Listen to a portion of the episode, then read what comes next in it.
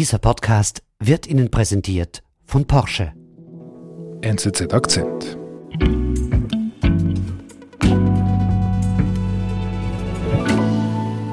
Mein Name ist Angelika Hardecker. Ich bin Redaktorin im Ressort Inland bei uns bei der NZZ. Ich betreue dort ähm, Landwirtschaftspolitik und Klimapolitik.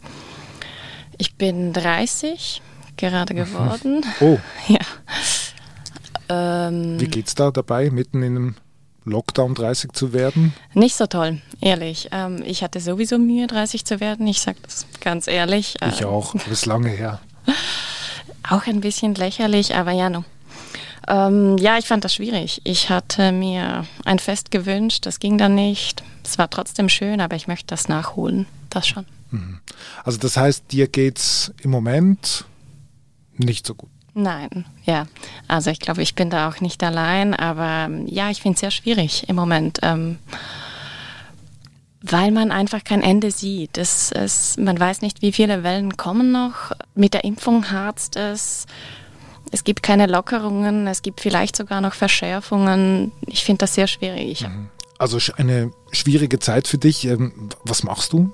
Naja, ich habe mir überlegt, dass, es gibt ja Leute, die können das, die machen das quasi beruflich, die sind Profis in Ausdauer. Ähm, Ich habe mir überlegt, könnte man denen was abschauen? Und dann habe ich gedacht, ich habe das Privileg als Journalistin, diese Leute tatsächlich zu fragen. Und ich habe so eine Art Recherche gemacht, die auch Selbsttherapie war.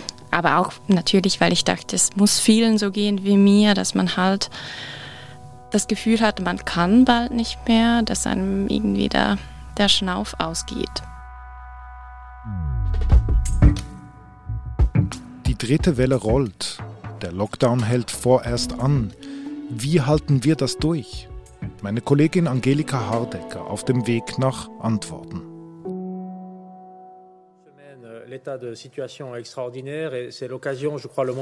euh, euh, Das war am 25. März vor einem Jahr, ziemlich genau jetzt, im Frühling 2020. Da war der Shutdown ziemlich genau eine Woche jung. Da sagte der Schweizer Gesundheitsminister Alain Berset, Es ist äh, mehr als eine, eine Frage von Tage oder vor einer Woche. Es ist eher schon äh, mindestens einen halben Marathon oder, oder gar ein Marathon, aber sicher nicht ein Sprint. wir rennen nicht äh, 100 Meter, wir rennen hier einen Marathon.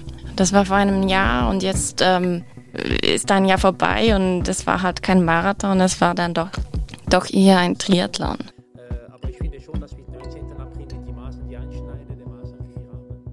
Naja, am Anfang ist man halt äh, gelaufen, noch eher locker und dann fand ich schon, dass es schwierig wird, vor allem im Winter.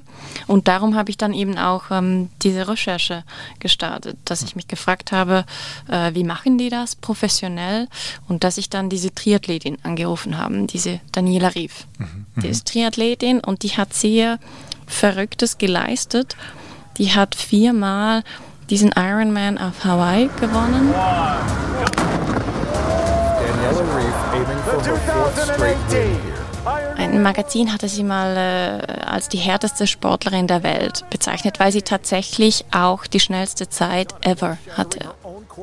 Und das ist eine Schweizerin und ich dachte, die muss doch wissen, wie das geht. Die muss wissen, wie man das jetzt durchhält. Die muss Rezepte haben und Tipps, jetzt durchzustehen. Die muss wissen, wie man beißt. Ja, genau. Okay, und dann hast du sie einfach angerufen. Ich habe sie dann gefragt, genau, wie sie, wie sie das macht. Und, und ich habe versucht, ähm, das zu transportieren auf unsere Situation, was man da rausziehen kann, um jetzt mit Corona umzugehen. Sie hat einfach aus, sie hat aus dem Rennen erzählt, sie hat erzählt, ähm, wie sie das macht und sie sagte, ähm, der härteste Moment im Rennen, das sei jener Moment, wo sie vom Radfahren ins Laufen wechselt. Das also ist in die so nach letzte einigen Disziplin. Stunden, oder? Genau, das ist nach einigen Stunden die letzte Disziplin und in diesem Moment, also der Marathon beginnt quasi am Ziel. Das ist am selben Ort und, und man, sie muss aber noch einmal vom, sie sieht das Ziel und sie muss noch einmal vom Ziel wegrennen. Und sie sagte, das sei das Schwierigste, wenn du beim Publikum bist und noch einmal weglaufen musst, vom Ziel weg. Und ich fand dann, ja, das passt ja sehr gut. Also das hat für mich erklärt, warum es jetzt gerade Anfang Jahr eben so schwierig war. Mhm. Weil wir das Ziel gesehen haben, wir hatten die Impfung, wir wussten, der Frühling kommt, das wird wahrscheinlich besser mit wärmeren Temperaturen, aber dann kamen diese Mutationen und äh, man musste noch einmal vom Ziel wegrennen. Und das war schwierig, weil man eben das Ziel schon gesehen hat. Das ist wahnsinnig hart. Hat sie dir dann einen Tipp gegeben? Also genau von diesem Moment, wo wir eigentlich das Ziel vor Augen haben und dann nochmals einen Marathon laufen müssen? Ja, sie sagte halt, man soll noch nicht das Endziel quasi äh, in den Blick nehmen, sondern man soll etapieren, also Etappe für Etappe nehmen. In ihrem Fall im Triathlon ähm, nicht die nächsten 20 Kilometer, sondern die nächsten zwei und dann diese kleinen Ziele versuchen zu erreichen. Und hast du das dann für dich angewandt, dann quasi auf dein Corona-Lockdown-Leben? Mhm. Ich fand dann, das ergibt auch sehr viel Sinn. Also, dass ich jetzt noch nicht an den Sommer denke, mhm. an die Sommerferien, wenn ich nach Frankreich fahren will, dass ich noch nicht an das große Musikfestival denke, nachdem ich mich auch sehne, mhm. sondern eben an den ersten Besuch wieder im Restaurant. Mhm. Dann an den ersten Besuch zu zehnt im Restaurant.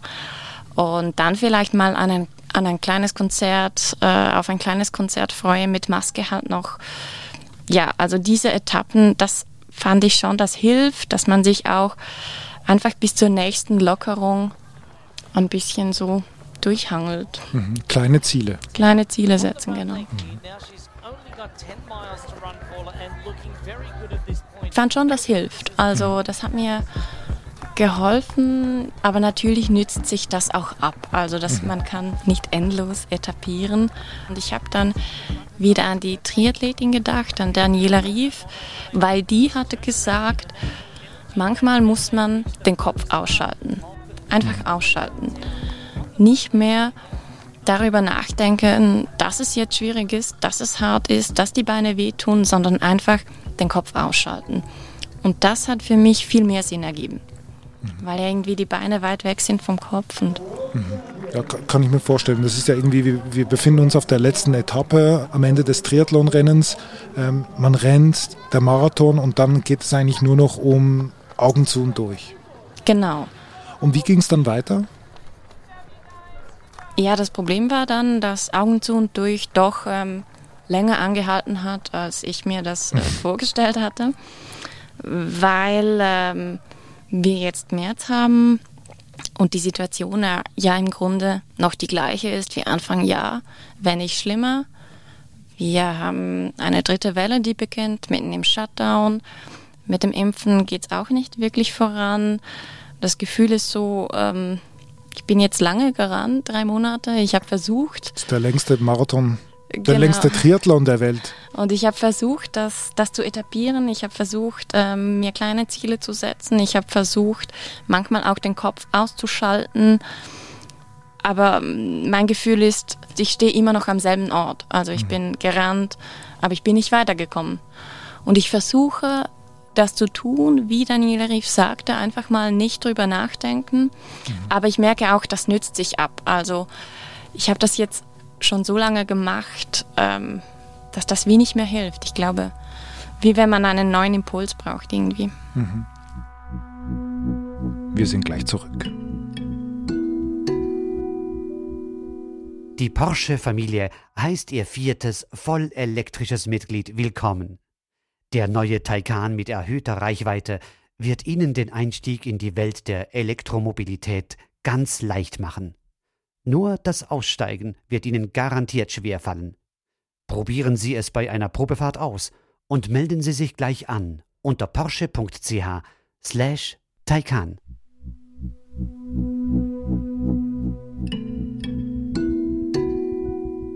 Glaubst du an einen neuen Impuls? Glaubst du, dass da irgendwo noch etwas ist, das dir helfen kann? Es muss irgendwo diese Impulse geben, es muss diese Rezepte geben. Das glaube ich schon. Die, die ich kannte, die, die haben sich abgenutzt. Aber ich habe dann gedacht, also vielleicht muss ich doch nochmal ähm, jemanden fragen. Und ich bin dann zu Ilmar Wagner gegangen, das ist der Sportchef bei uns im Haus, macht selber Ausdauersport, der schreibt über Ausdauersport. Und ich dachte, dachte der muss noch was haben, der muss noch was im Petto haben.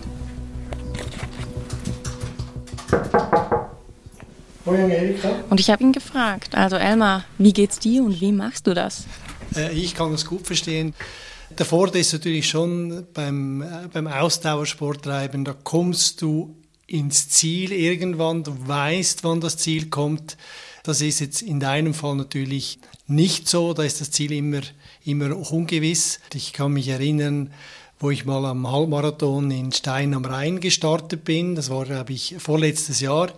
Da gab es einen Zielbogen, da sind wir dann zu vier oder zu fünf auf diesen Zielbogen am Ende der Kräfte zugespurtet und haben dann gemerkt, nein, das ist es noch nicht. Die Zeitmessung ist noch, ich weiß es nicht, 200, 300 Meter weiter hinten. Und dieser Leistungsabfall da, dieser mentale Zusammenbruch, da bist du wirklich am Ende, weil du alles gegeben hast und dann das Ziel noch weiter hinten zu sehen, das ist wirklich hart und ich kann dich umso besser verstehen, dass dir das Mühe macht, dieses nicht genaue Sehen des Ziels. Mhm. Und gab er dir auch einen Tipp, wie man genau dieses Gefühl des verschobenen Ziels äh, überleben kann, noch durchbeißen kann? Mhm, er sagte, man muss ja sagen, es gibt ja schon eine Belohnung dann. Und das weiß man, man, man bricht da nicht ab oder hört auf, sondern macht eben noch weiter. Und die Belohnung ist so, dass das Gefühl, etwas Hartes, etwas äh, Andauerndes geschafft zu haben, ist schon sehr erfüllend. Ich glaube, da gibt es auch eine hormonelle Ausschüttung, äh, die macht total zufrieden und das ist eine Zufriedenheit, die auch sehr lange anhält. Also in Analogie würde ich sagen, es lohnt sich durchzuhalten, weil die Zeit danach, wenn man es dann geschafft hat, ist umso schöner. Ich würde sagen, aus dem Ausdauersport äh, kenne ich das nur so und es lohnt sich mindestens in dem Aspekt garantiert.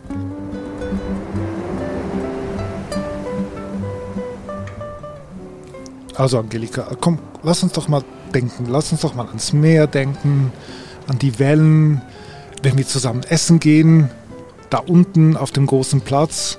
Was, was hältst du von diesem Tipp? Ja, das, das wird schön.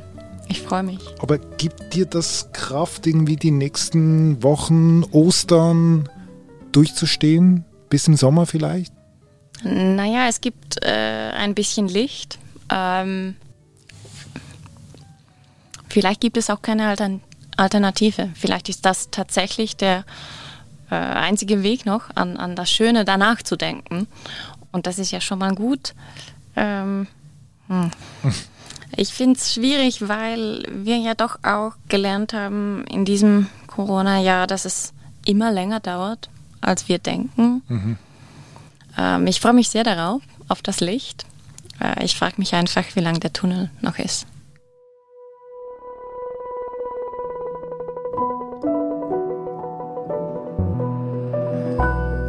Liebe Angelika, vielen Dank für deinen Besuch bei uns im Studio, dass du ja ein bisschen offener über deine Gefühlswelt gesprochen hast. Danke auch.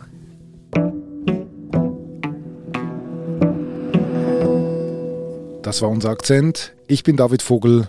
Bis bald.